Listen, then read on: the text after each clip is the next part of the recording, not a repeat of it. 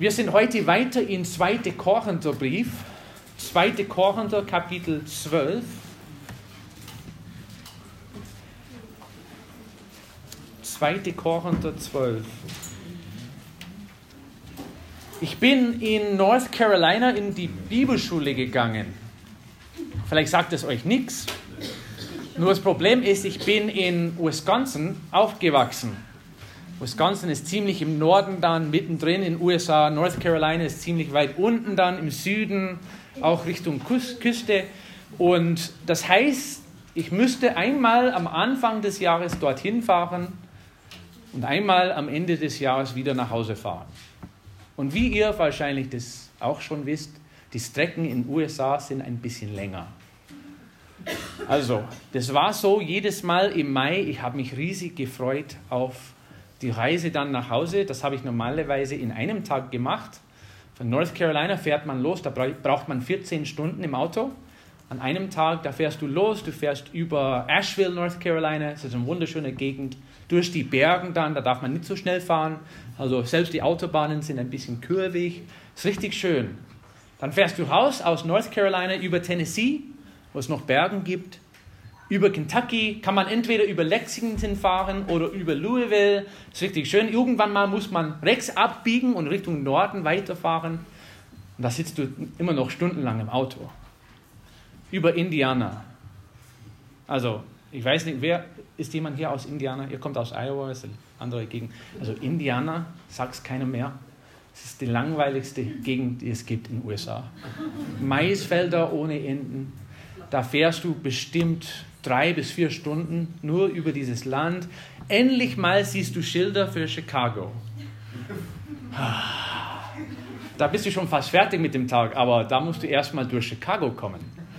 Und das ist eine riesige Stadt. Es gibt immer Baustellen. Du brauchst stundenlang, bis du durch Chicago kommst. Also kommt darauf an, zu welcher Uhrzeit du die Stadt erwischst. Also ich bin normalerweise so gegen 3 Uhr früh losgefahren, damit man frühzeitig durchkommt. Also wenn man in Verkehrszeit da ist, da hast du keine Chance mehr. Da sitzt du drei, vier Stunden lang. Aber endlich mal ist man auf der Nordseite von Chicago. Und endlich mal sieht man solche Schilder, so wie Richtung Milwaukee. Und da weiß man, man ist fast am Ende von der Reise hat man noch eineinhalb Stunden im Auto, aber man weiß, sobald man diese Schilder sieht, dass man fast am Ende ist. Und so habe ich das Gefühl gehabt bei 2. Korinther. Jetzt sind wir in Kapitel 12. Wir haben noch diese Woche in Kapitel 12. Dann haben wir vielleicht nur noch eine Woche in Kapitel 13. Ich weiß noch nicht, ob ich das aufteile in zwei Teile. Es mag sein, dass wir noch zwei bis drei Wochen brauchen. Aber ich wollte euch sagen, es gibt ein Schild. Das Ende ist im Sicht und es dauert nicht mehr so lange, äh, wobei das immer wieder eine schöne Sache ist, das Wort Gottes aufzumachen und regelmäßig und organisiert durchzuschauen. Und das ist eine gute und gesunde Sache. Heute sind wir in 2. Korinther 12 wieder, wie ich gesagt habe. Ich lese ab Vers 11 und wir schauen bis zum Vers 21 die Stelle an. Ich würde euch dazu einladen, auch aufzustehen, wenn wir das Wort Gottes zusammenlesen. 2. Korinther Kapitel 12, Abvers 11. Schreibt der Paulus, ich bin töricht geworden mit meinem Rühmen. Ihr habt mich dazu gezwungen, denn ich sollte von euch empfohlen werden, da ich den bedeutenden Aposteln in nichts nachstehe, wenn ich auch nichts bin. Die Zeichen eines Apostels sind unter euch gewirkt worden in aller Geduld, in Zeichen, in Wundern und Kraftwirkungen. Denn worin seid ihr benachteiligt worden gegenüber den restlichen Gemeinden, außer dass ich selbst euch nicht zur Last gefallen bin? Vergebt mir dieses Unrecht. Siehe, zum dritten Mal bin ich nun bereit, zu euch zu kommen, und ich werde euch nicht zur Last fallen, denn ich suche nicht das Eure, sondern euch. Es sollen ja nicht die Kinder den Eltern Schätze sammeln, sondern die Eltern den Kindern. Ich aber will sehr gerne Opfer bringen und geopfert werden für euren Seelen. Sollte ich auch. Je mehr ich euch liebe, desto weniger geliebt werden. Doch sei es so, dass ich euch nicht belästigt habe. Weil ich über, aber schlau bin, habe ich euch mit List gefangen. Habe ich euch etwa übervorteilt durch irgendjemand von denen, die ich zu euch sandte? Ich habe den Titus gebeten und mit ihm den Bruder gesandt. Hat etwa Titus euch übervorteilt? Sind wir nicht in demselben Geist gewandelt, nicht in denselben Fußstapfen? Meint ihr wiederum, wir verteidigen uns vor euch? Vor dem Angesicht Gottes in Christus reden wir und das alles, Geliebte, zu eurer Erbauung. Denn ich fürchte, wenn ich komme, könnte ich euch nicht so finden, wie ich wünsche. Und ihr könntet auch mich so finden, wie ihr nicht wünscht. Es könnte Streit unter euch sein, Eifersucht, Zorn, Selbstsucht, Verleumdung, Vor äh, Verbreitung von Gehüchten, Aufgeblasenheit, Unruhen, so dass mein Gott mich nochmals demütigt bei euch, wenn ich komme. Und ich trauern muss über viele, die zuvor schon gesündigt und nicht Buße getan haben wegen der Unreinheit und Unzucht und Ausschweifung, die sie begangen haben. Lass uns zusammen beten. Herr Jesus, ich danke dir sehr für dein Wort und ich danke dir für diesen Brief, den wir immer wieder betrachten dürfen.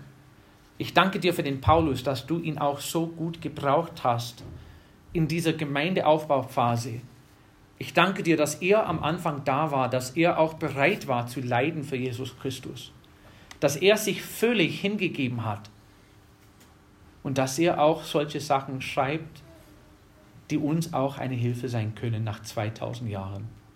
Ich bitte ja, dass wir auch etwas aus dieser Stelle heute lernen, was auch ganz praktisch ist. Hilf uns auch richtig miteinander umzugehen. Hilf uns auch richtig mit der Sünde umzugehen damit wir auch ein reines Leben in Jesus Christus führen. Im Namen Jesu. Amen. Amen.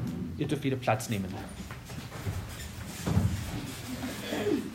Paulus macht hier weiter mit dem Thema. Wir haben jetzt vor etliche Wochen Kapitel 12, Verse 1 bis 10 angeschaut und in die Wochen und Monaten davor haben wir immer wieder gesehen, der Paulus versucht jetzt seit länger in diesem Brief sein Apostelamt zu verteidigen. Und er versucht damit zu sagen, ich bin von Gott ausgesucht für diesen Dienst. Ich stehe nicht umsonst da. Ich habe nicht diesen Beruf für mich selbst ausgesucht. Also da wäre ich verrückt, wenn ich sowas gemacht hätte.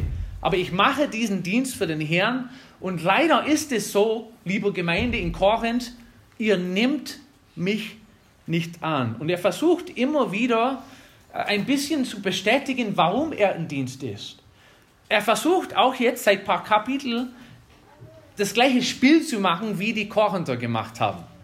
Und die haben die falsche Apostel dort in der Gemeinde gehabt, die haben falsche Lehrer in der Gemeinde gehabt, die sich groß gemacht haben, die immer wieder von sich selbst gelehrt haben. Und der Paulus hat auf gleicher Weise dann gesagt und immer wieder gesagt, während er sich fast dabei entschuldigt hat, möchtet ihr mich doch ein wenig in meiner Torheit ertragen. Doch ihr ertragt mich ja schon, das war in Kapitel 11, Vers 1. Aber der müsste immer wieder seinen Dienst und Autorität unterstreichen. Das hat er auch Anfang von Kapitel 12 gemacht, indem er von einem Traum oder von einem, einer Begegnung mit dem Herrn erzählt hat, wo er zum dritten Himmel aufgenommen würde oder entrückt würde. Da hat bestimmte Sachen gesehen, von denen er nicht erzählen dürfte. Aber der wollte halt damit sagen, ich stehe nicht hinter den anderen Aposteln. Ich habe auch Gottes Offenbarung in meinem Leben erfahren. Und das Ziel der Geschichte war nicht zu sagen, dass er großartig war, sondern einfach weiterzugeben, dass er schwach war. Und wahrscheinlich wegen dieser Offenbarung hat er auch vom Herrn bekommen einen Fall fürs Fleisch. Und das war auch unser Thema beim letzten Mal, wo der Paulus gesagt hat, ich habe gebetet also wir wissen nicht genau, was das war, aber das war ein Last im Leben von Paulus. Er hat immer wieder damit zu kämpfen gehabt. Er hat immer wieder ein Problem in diesem Bereich gehabt. Sehr wahrscheinlich war, war das eine physische Sache, es konnte auch doch was anderes sein. Aber er hat immer wieder Probleme gehabt und immer wieder ist er zum Herrn gekommen und hat gesagt, Herr, nimm du das bitte von mir weg. Dreimal hat er gebeten. In Vers 8, seinetwegen habe ich dreimal den Herrn gebeten, dass er von mir ablassen soll. Und er hat zu mir gesagt, in Vers 9, lass dir an meiner Gnade genügen, denn meine Kraft wird in der Schwachheit vollkommen. Darum will ich mich am liebsten vielmehr meine Schwachheiten rühmen, damit die Kraft des Christus bei mir wohne. Und die Antwort, die Paulus an der Stelle bekommen hat, war eigentlich nicht die Antwort, die er äh, haben wollte. Der wollte natürlich geheilt werden, der wollte natürlich, dass diese Sache weggenommen wird, aber der Herr hat gesagt, nein, an dieser Stelle geht das nicht. Du behältst diese Sache und durch diese Sache wirst du in deinem Leben meine Gnade erfahren. Und meine Gnade ist genug, um das zu überwinden. Und jedes Mal, wenn du damit zu kämpfen hast, wirst du daran denken, dass Gottes Kraft viel mächtiger ist, als wir denken und meinen. Und es war schön zu sehen, wie der Paulus damit umgegangen ist. Vers 10 war seine Einstellung dann, was fast keiner von uns so sagen kann, wenn ich ehrlich sein muss. Darum habe ich Wohlgefallen an Schwachheit, Schwachheiten, an Misshandlungen, an Nöten, an Verfolgungen, an Ängsten um des Christus willen. Denn wenn ich schwach bin, dann bin ich stark. Und ich kann nicht von mir sagen, dass ich Wohlgefallen habe an solche Sachen. Aber der Paulus ist so weit gewachsen in seinem christlichen Leben, dass er das doch sagen dürfte. Und jetzt kommt er wieder zu diesem Thema, der schließt jetzt fast mit dem Thema ab, Vers 11. Ich bin töricht geworden mit meinem Rühmen. Ihr habt mich dazu gezwungen. Also jetzt hab, habe ich das Gleiche gemacht, was ihr die ganze Zeit gemacht habt, was die falsche Lehrer gemacht haben. Ich bin fast der Meinung, dass er Sprüche Kapitel 26 im Kopf gehabt hat. Ich lese das halt vor, Sprüche 26, Vers 4 und Vers 5, da steht, antworte dem Narren nicht nach seiner Narrheit, damit nicht auch du ihm gleich wirst. Und gleich im nächsten Vers steht, antworte aber dem Narren nach seiner Narrheit, damit er sich nicht für weise hält. Also Irgendwann mal hast du mit Narren zu tun und du musst überlegen, wie du mit den Narren umgehst. Und der Paulus hat hier riesige Probleme gehabt. Also wie gehe ich mit dieser Gemeinde um? Die, die, die, die verleugnen das, was ich getan habe in der Gemeinde. Die nehmen mich nicht an und ich spiele halt das gleiche Spiel, was sie spielen. Deswegen sage ich, ich bin töricht geworden mit meinem Rühmen. Und ihr habt mich dazu gezwungen. Also wenn die Beziehung richtig wäre, dann hätte ich die vorherige vier Kapitel nicht schreiben müssen. Aber weil ihr falsch mit mir umgegangen seid, müsste ich das auch tun. Ich müsste hier mitspielen, damit ihr das versteht. Und eigentlich soll ich viel besser mit euch stehen. Der Grund dafür ist am Ende vom Vers 11. Denn ich sollte von euch empfohlen werden. Eigentlich ist es so weit in eurer Gemeinde, ihr sollt mich weiterempfehlen in anderen Gemeinden. Ich war dabei, ich habe die Gemeinde mit, mit, mit Hilfe von anderen Geschwistern auch gegründet. Ich war vom Anfang an dort. Ich war bei euch, ich habe gelehrt, ich habe euch in dem Weg Gottes weitergebracht. Und wenn ich dazu sagen darf, Paulus Meinung hier, ich stehe hinter den anderen Aposteln in nichts. Ich bin auch ein Apostel. In Kapitel 1 und Vers 1 hat er nochmal bestätigt in diesem Brief, Paulus Apostel Jesu Christi durch Gottes Willen und Timotheus, der Bruder, an die Gemeinde Gottes. Jedes Mal, als Paulus einen Brief geschrieben hat, hat er gleich am Anfang bestätigt, er ist ein Apostel durch Jesu Willen. Am Anfang von 1. Korinther, Kapitel 1 und Vers 1 natürlich steht auch das Gleiche da. Aber eigentlich wollte der Paulus hier damit sagen, ich bin unter den Aposteln ich bin auch von Gott ausgesucht und ich kenne die anderen Apostel, also ich bin öfters bei denen. Und wenn man das weiterzieht, hat er auch mal manche Aposteln zurechtweisen müssen. Es gibt ja eine tolle Stelle in Galater Kapitel 2 und Vers 11. Paulus schreibt an den Gemeinden in dieser Region, als aber Petrus nach Antiochia kam. Und wer war Petrus? Das ist natürlich der Apostel, den jeder kennt der war auch derjenige, der immer wieder seinen Mund aufgetan hat und gepredigt hat. Der war immer bereit, was zu sagen. Und der, kann man sagen, war einer von den vorstehendsten Aposteln, die damals in dieser Gemeindegründungsarbeit mitgewirkt hat. Aber selbst er war kein perfekter Mensch. Als Petrus nach Antiochia kam, widerstand ich ihm ins Angesicht, denn er war im Unrecht. Es gab eine Situation, wo ich unter den Aposteln selbst den Petrus zurechtweisen müsste. Und ihr als Gemeinde in Korinth, ihr hält mich für nichts. Ihr habt keinen Respekt mir gegenüber, aber ich sage euch, ich habe dieses Amt vom Herrn bekommen und ich werde auch weiterhin dieses Amt üben. Ich werde auch weiterhin das alles machen, was mir der Herr sagt. Und er hat auch dazu eine demütige Einstellung gehabt am Ende vom Vers 11. Und das finde ich schön an dem Paulus. Er hätte auch Grund gehabt, vielleicht stolz zu sein. Aber was hat der Paulus von sich selbst gehalten? Wenn ich auch nichts bin. Wenn ich auch nichts bin. Selbst wenn ich den allen Aposteln zu tun habe, selbst wenn ich ein berufener Apostel bin und dieses Amt direkt vom Herrn bekommen habe, verstehe ich, dass ich nichts bin. Keine Ahnung, warum Gott mich ausgesucht hat. Aber das ist ein Privileg, das nehme ich auch ernst. Aber ihr sollt verstehen, Gemeinde, dieses Amt habe ich nicht von mir selbst ausgesucht, sondern Gott hat es mir gegeben. Und dann lesen wir weiter im Vers 12. Eine interessante Aussage. Die Zeichen eines Apostels sind unter euch gewirkt worden in aller Geduld. Und dann kommen drei Arten von Zeichen, die der Paulus in der Gemeinde bewirkt hat. In Zeichen und Wundern und Kraftwirkungen. Da hat er so bei das sagen können, ich habe meine Berechtigungsnachweis, dass ich ein Apostel bin. Und damals war das auch so. Das waren nicht nur Zeichen für irgendeiner, der solche Wunder tun durfte, die waren Zeichen eines Apostels. Und da kann man sagen, wenn irgendeiner die Zeichen machen kann, dann ist es auch kein Zeichen mehr von einem Apostel. Aber die waren Zeichen, die extra diesen Aposteln gegeben worden sind, die in diesem Rahmen geübt worden sind, um zu bestätigen, dass sie das Amt vom Herrn bekommen haben. Es steht auch weiter in Epheser Kapitel 2 und Vers 19. So seid ihr nun nicht mehr Fremdlinge ohne Bürgerrecht und Gäste, sondern Mitbürger der Heiligen und Gottes Hausgenossen.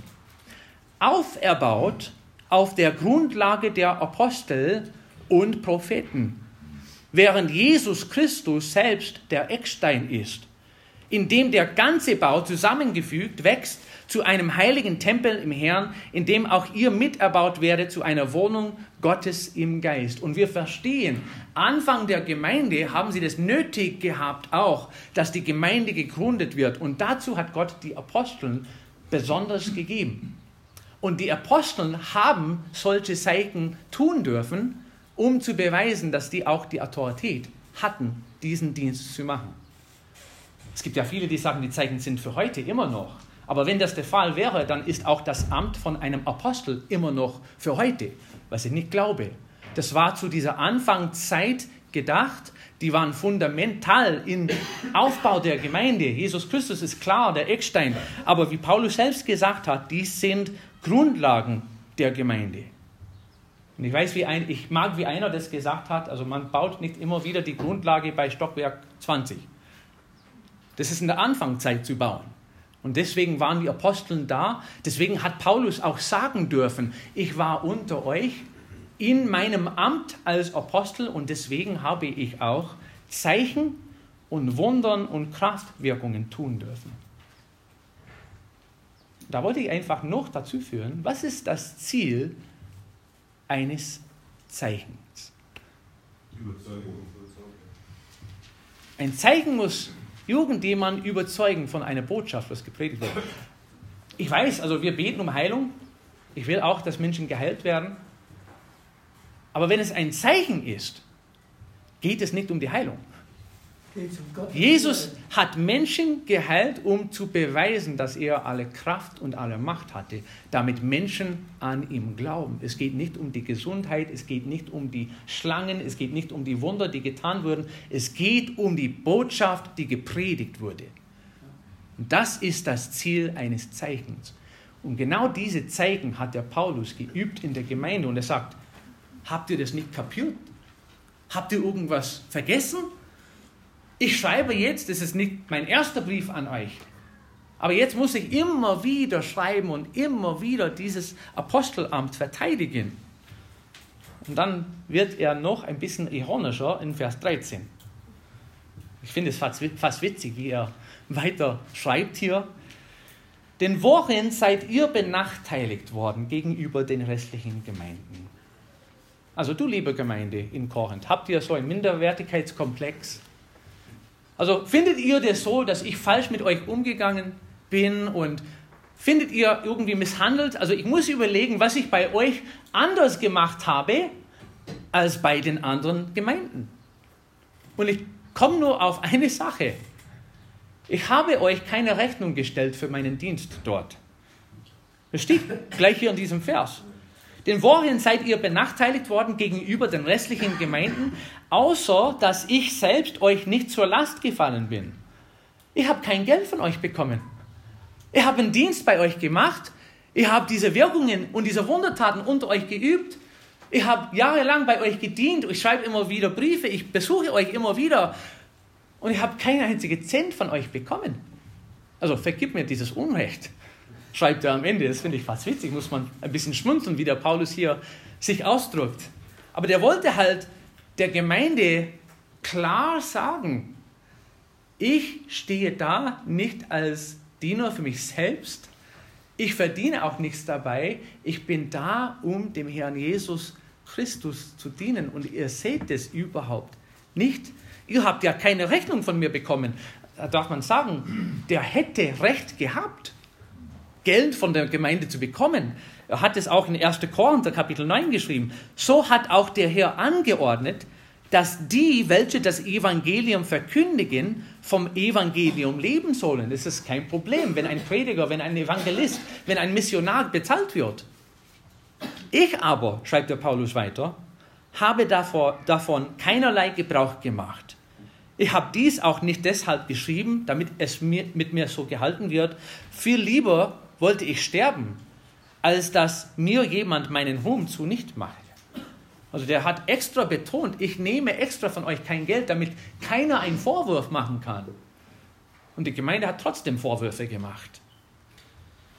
In 2. Korinther Kapitel 11 hat er auch geschrieben, andere Gemeinden habe ich beraubt und von ihnen Lohn genommen, um euch zu dienen. Also ich habe missionarische Unterstützung bekommen, damit ich in eurer Gemeinde diene.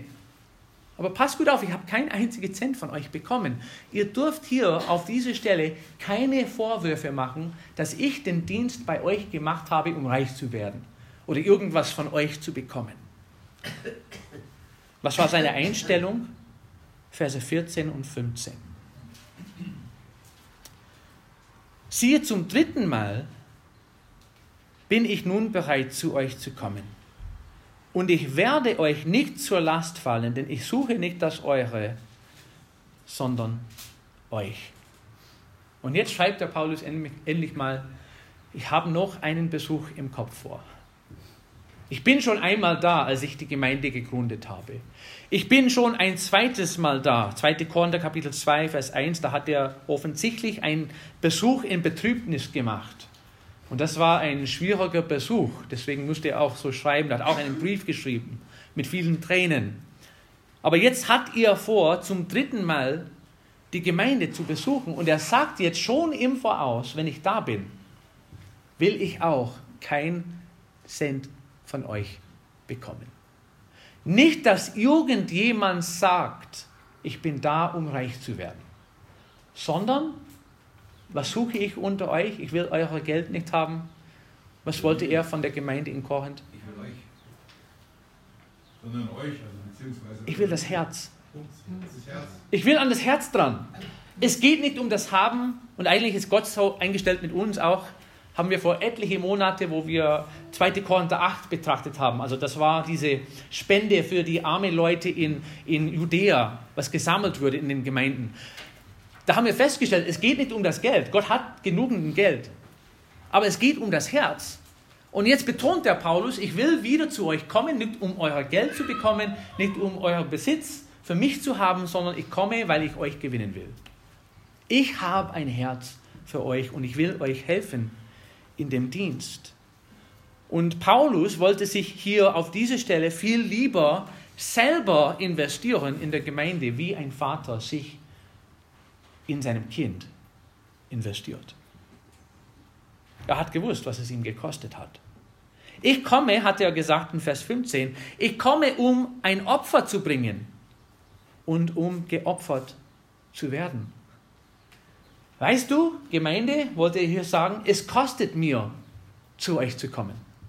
Es kostet von meinem Leben, es kostet von meinem Geld, es kostet mir Kraft.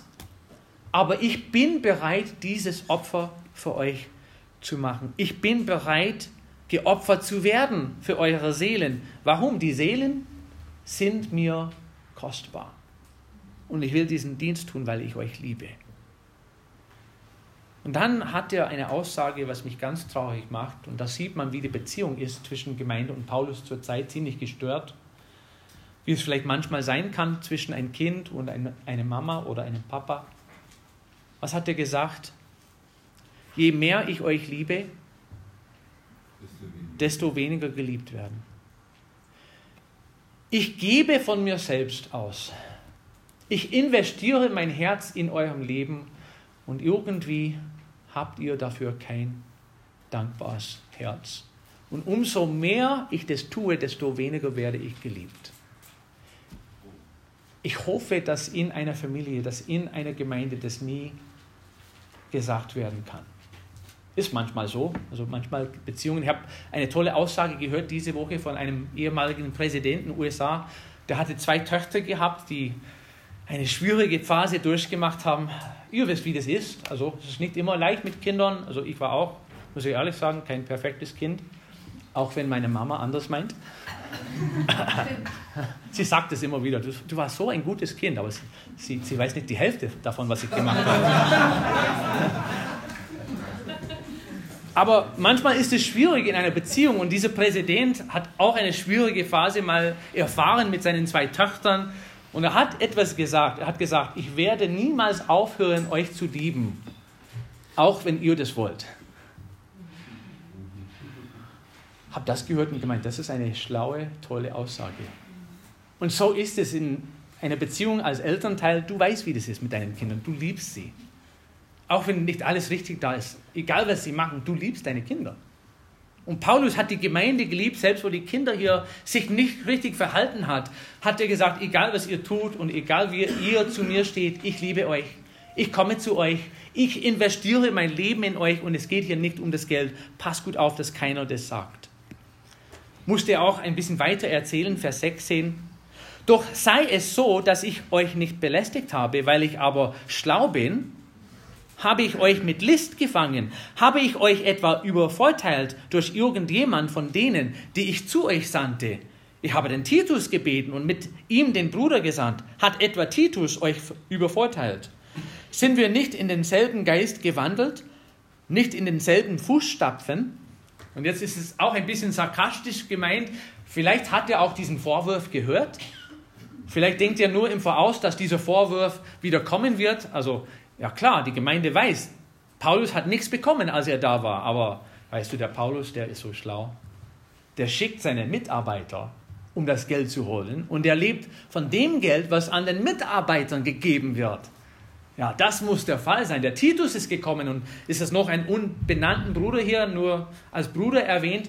Aber der Paulus sieht schon diese Gefahr. Also wenn die so gegen mich eingestellt sind, werden sie wahrscheinlich auch sagen, dass wenn ich Leute schicke, dass sie sich reich machen werden aus der Gemeinde und dass ich davon oder darüber, über diese Art und Weise Geld bekomme. Aber er sagt, das ist nicht der Fall. Ihr kennt den Titus. Also wir haben ähnliche Gedanken. Wir arbeiten zusammen sehr eng im Herrn. Wir haben eine Richtung. Pass gut auf, dass keiner diese Vorwurf macht. Und da kann man sagen, da musst du aufpassen. Wenn es um Geld geht, soll man auch vorsichtig sein. Vor allem in der Welt, dass keiner Vorwürfe macht, in 1. Timotheus Kapitel 3 und Vers 2 ist es auch an den Aufstehern der Gemeinde geschrieben, dass der Aufsteher in einer Gemeinde, dass die Pastoren tadellos sein sollen. Und deswegen ist es immer wichtig, wie wir mit Finanzen umgehen in der Gemeinde. Wir versuchen das auch immer richtig zu machen. Deswegen sind wir auch als Verein organisiert, dass alles transparent läuft, dass keiner Vorwürfe machen kann. Und das ist ja eine wichtige Sache. Aber Paulus meinte hier, ich habe versucht, so gut wie möglich alles richtig zu machen. Und jetzt geht dieses ganze Gespräch langsam ans Ende. Vers 19. Meint ihr wiederum, wir verteidigen uns vor euch? Jetzt passt gut auf.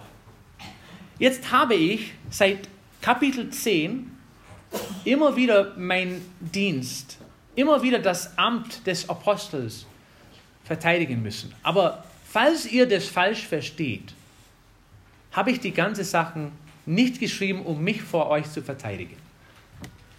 Denn es ist auch ja nicht meine Verantwortung, Rechenschaft vor euch abzulegen, sondern ich muss vor Gott das tun. Ich stehe vor Gott für alles, was ich gemacht habe, mit dem Geld, mit meiner Zeit, mit meinem Dienst, mit meiner Kraft. Aber ich schreibe das euch nicht, um mich zu verteidigen, sondern damit ihr Erbauung bekommt. Wenn ich das nicht gemacht hätte, dann hättet ihr vielleicht keine Ahnung, was dahinter steht. Wenn ich hier jetzt nicht alles offen stelle und nicht alles offen schreibe, was in meinem Leben ist, was ich erfahren habe als Nachfolger, als Diener Gottes, dann würdet ihr auch nicht verstehen, was ein Diener mit Herrn machen muss. Und dann schreibt er weiter, ich fürchte, wenn ich komme, konnte ich euch nicht so finden, wie ich wünsche, und ihr könntet auch mich nicht so finden, wie ihr nicht wünscht. Also hat er an einer Stelle geschrieben, soll ich mit einer Route kommen? Das wäre für euch vielleicht Enttäuschung pur, wenn ich so kommen muss. Oder wenn ich komme, dann finde ich vielleicht die Gemeinde nicht so toll eingestellt. Lieber, dass ich den Brief so schreibe, wie ich den Brief jetzt geschrieben habe, damit ihr im Voraus bestimmte Sachen klären können, damit alles in Ordnung gebracht werden darf. Warum? Was ist das Ziel dieses, dieses ganzen Briefs? Wenn ich komme, es konnte sein, dass ich euch so finde, es konnte Streit sein unter euch, Eifersucht, Zorn, Selbstsucht, Verleumdung, Verbreitung von Gerüchten, Aufgeblasenheit, Unruhen. Eigentlich Sachen, die nicht einmal in einer Gemeinde gehören. Wenn eine Gemeinde menschlich eingestellt ist und auf Menschen angepasst ist, dann führt eine Gemeinde immer wieder in diese Richtung. Eigentlich steht der Mensch oder soll der Mensch nicht im Mittelpunkt in einer Gemeinde stehen. Und ich weiß, ich habe so viele Gemeindewerbungen gesehen, auch in den USA. Also, komm mal, besuch unsere Gemeinde, du bist uns wichtig. Ich verstehe, was gemeint ist. Aber meistens führt es dann dazu, dass der Mensch im Mittelpunkt steht, dass Dienste gemacht werden in der Gemeinde, weil die Menschen im Mittelpunkt stehen und ich verstehe, also wir wollen auch nicht von der anderen Seite vom Pferd runterfallen. Aber es muss klar sein, dass in einer Gemeinde Jesus Christus der Eckstein ist, dass Jesus Christus im Mittelpunkt steht. Und wenn die Liebe zu Jesus Christus da ist, so wie sie sein soll, dann werden auch Menschen gedient, dann werden auch Menschen geliebt, dann gibt es auch Sachen in der Gemeinde für die Menschen. Aber sobald die Menschen im Mittelpunkt stehen in einer Gemeinde, dann geht schief und auf einmal auf Menschenniveau. Auf einmal wird fleischlich gehandelt und nicht mehr geistlich und auf einmal gibt es in einer Gemeinde Streit, Eifersucht, Zorn, Selbstsucht, Verleumdung, Verbreitung von Gerüchten, Aufgeblasenheit und Unruhe. Und Gemeindespaltung am Ende. Am Ende führt es dazu, dass Gemeinden gespalten werden. Was in den Augen Gottes und in den Augen von der Welt ein schlechter Ruf ist. Wie kann man das alles vermeiden? So dass mein Gott mich nochmals demütigt bei euch. Jetzt passt gut auf. Ich habe Angst, zu euch zu kommen und euch so eingestellt zu finden. Und wenn es der Fall ist, dann geht es wieder von vorne los, dass mein Gott mich nochmals demütigt bei euch, wenn ich komme und ich trauern muss über viele, die zuvor schon gesündigt und nicht Buße getan haben wegen der Unreinheit und Unzucht und Ausschweifung, die sie begangen haben. Und wir haben hier eine lange Liste von Sachen. Und dürfen wir auf der Stelle sagen, die Sachen sind alle Sünde. Unruhen, Aufgeblasenheit, Verbreitung von Gerüchten, Verleumdung, Selbstsucht, Zorn, Eifersucht, Streit, Unzucht, Unreinheit und Ausschweifung sind Sünden.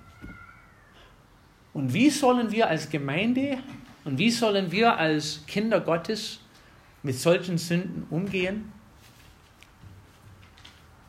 Ich bin froh, dass der Paulus das hier gleich in dem Vers erwähnt hat.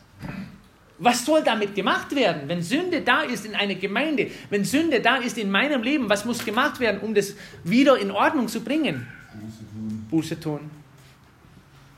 Das heißt, die Sünde bekennen, die Vergebung annehmen, die Sünde verlassen und für schlecht halten, wieder gut machen, wenn es nötig ist, und den Weg mit dem Herrn weitergehen.